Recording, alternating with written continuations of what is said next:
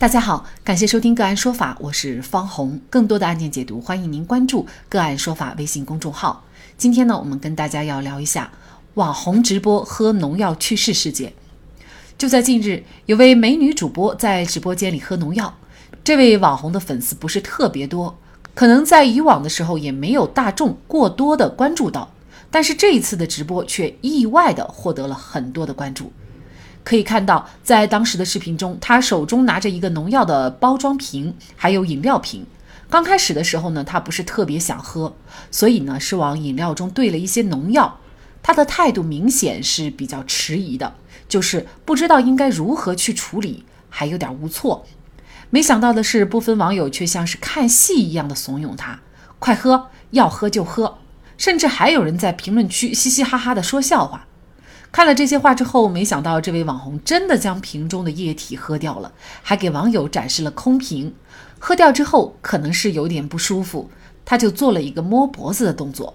后来，艾特罗小猫猫子又发了一条告别视频，说自己患有抑郁症，已经住院两个多月了。而这条视频是他人生的最后一条视频。然而，就是这样的一条告别视频，竟然获得了二十多万的点赞。当时很多人都以为这就是一次直播的闹剧而已，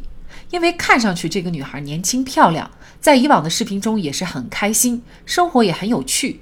大家无法想象一个这样的女孩会选择在大众的注视下喝药，甚至不少人觉得这是网红吸引流量的一个手段。但就在十月十七号，这位网红的家人表示，他已经抢救无效去世。也就是那天的直播，并非是什么早就商量好的剧本。他的无措是真的，喝掉的农药也是真的。有网友透露说，这位网红其实本来并不想喝药，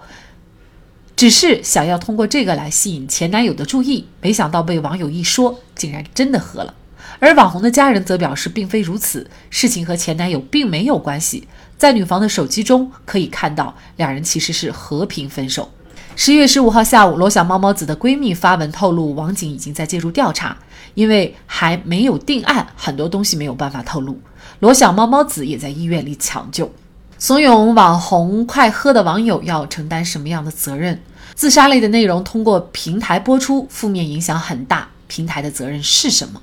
主播为吸引流量，做出很多违法。伦理道德的事情，这种行为又该如何规制？就这相关的法律问题，今天呢，我们就邀请北京市京都南京律师事务所王琛律师和我们一起来聊一下。王律师您好，方老师您好，各位听众朋友们大家好，好，非常感谢王律师哈。那么其实这个事情发生以后呢，大家都在指责怂恿他快喝的这些网友哈。那么这些网友，包括呃他的母亲，也打算追究他们的法律责任。那么您认为这些网友他需要承担什么责任呢？也是有一些人认为，比如说，呃，如果是他们不说这些话，这个女孩她就不会喝这个农药。那所以呢，呃，认为他们已经构成了过失致人死亡罪了。那您怎么看这个问题呢？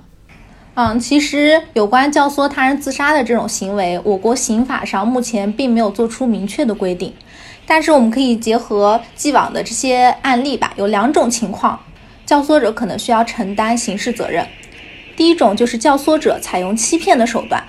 比如说热恋中的情侣，一方欺骗另一方说要一起殉情，从而导致被教唆方他因为这个认识错误而做出自杀这样一个行为，那么教唆者可能构成故意杀人罪。另一种情况就是教唆无责任能力的人自杀，比如教唆未成年人自杀。也是需要承担故意杀人相应的刑事责任，但是大家可以看到，本次事件显然不符合以上两种情形。女网红她作为一名成年人，具备完全辨认自己行为的能力，所以说这些网络施暴者、这些网民的教唆行为，可能只是在某种程度上起到推波助澜的作用，但是很难就呃认定构成刑法上的故意杀人罪。虽然说这些网络施暴者不构成刑事犯罪。但是这个并不影响他们需要承担的行政责任和民事责任。其实对于这样的行为，之前就有过给予治安管理处罚的先例，比如在二零二零年，邓州市公安局曾经就以寻衅滋事为由，对一名起哄怂恿他人跳河自杀的男子，处以行政拘留九日的治安处罚。大家可以看到，本次事件的教唆怂恿行为，也只是由现场转换为网络这个特殊环境中。除此之外，死者亲属还可以追究相关这些网民的民事侵权责任，因为网络施暴者他对于女网友的这个自杀起到一定的外力作用，因此这个他的亲属可以要求相关人员承担侵权责任，并且支付侵权损害赔偿。比如说哈，有一个问题，我个人来说想问的哈，就是说他看到这个女孩她要喝农药，那么我明知道我说这样的话会对女孩产生影响。就是我还放任了他这种结果的发生，这样的行为，他难道不构成过失致人死亡罪吗？我国刑法关于过失致人死亡罪规定是，应当预见自己的行为可能发生他人死亡的危害结果，因为疏忽大意没有预见，或者是已经预见了，但是轻信能够避免，以致发生他人死亡的这样一个危害结果，并且要求客观上必须实施了致人死亡的直接行为，比如说高空抛物行为致使他人死亡。这种一般被认定为构成，嗯，过失致人死亡罪。但是本次事件中，女网红虽然在网友发了“快喝”，嗯，要喝抓紧喝等不良言论后，选择将农药一饮而尽，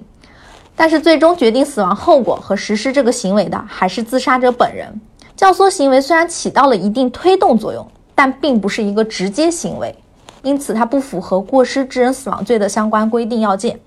那么现在啊，这个直播我们都感觉比较泛滥哈，因为直播的内容呢，什么样的都有，尤其是很多网红呢，他为了吸引流量啊，他会做出各种出格的事情啊。那像这类内容，已经包含这种服毒自杀的这种内容，通过平台播出，其实负面影响是非常大的。那么平台本身它是否应该有一些监管等措施呢？在本次事件中，我认为直播平台他们的责任还是比较大的。因为根据网络安全法以及相关的法律规定，直播平台它作为网络运营者、互联网直播服务提供者，应当严格履行信息审核、信息安全管理、值班巡查、应急处置等等义务。对于信息发布，他们应当做到先审后发。对于这些直播啊、评论、弹幕这些直播互动环节，应当实时的监管，并且应当配备相应的管理人员。但是显然，在本次事件中，平台在上述方面存在一定的管理漏洞，它没有对直播内容、用户评论等不良信息及时的屏蔽消除，从而造成了极大的社会负面影响。平台也可能因此受到行政处罚，并且承担民事赔偿责任。那么主播呢？为了吸引流量，刚才已经说了很多时候呢，我们看上去就觉得他们的行为是非常荒唐的，而且是违反呃伦理道德的这些事情啊。那这种行为呢，之前其实国家也做出了一些规制啊，但是呢，目前网络还是鱼龙混杂，仍然会有这些各种各样的主播做出一些出格的事情。那您觉得这样的行为怎么来规制呢？因为它的影响很不好，尤其对于网红，他有那么多的粉丝，这些粉丝很多又是年轻人哈。那您个人觉得这种情况该怎么来规制呢？嗯，是的，当前这个流量时代下，很多主播他为了吸粉引流，采用了一些千奇百怪、毫无下限的手段。其实对于这些行为，我认为首先还是需要相关的这个部门进行集中整治。严格规范这个网络直播、短视频类网红主播的行为，引导他们的言行符合社会主流核心价值观。其次，我认为，嗯，能力越大，责任越大嘛。平台在享受社会红利的同时，也应当承担起一定的社会责任。由于这些主播的业务主要是依赖于平台开展，因此，国家可以通过加强平台的主体责任，落实这个平台的监管义务，从而对主播的违法及不道德的行为进行有力的规制。最后，我们作为这个普通的公众，也应当自觉履行社会责任。对于我们在直播中看到的网红主播违法和不道德的行为，我们应当及早的通过向平台举报、向有关部门举报等方式加以制止。我认为，只有通过各方主体的通力合作，才能营造一个良好的网络这个环境和社会生态。冷漠的语言像一把锋利的剑，伤人于无形。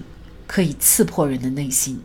玩笑话也应该有度。先不说承不承担法律责任，单就网红女孩服药自杀这件事，我认为网友的语言无异于推波助澜，也是压死骆驼的最后一根稻草。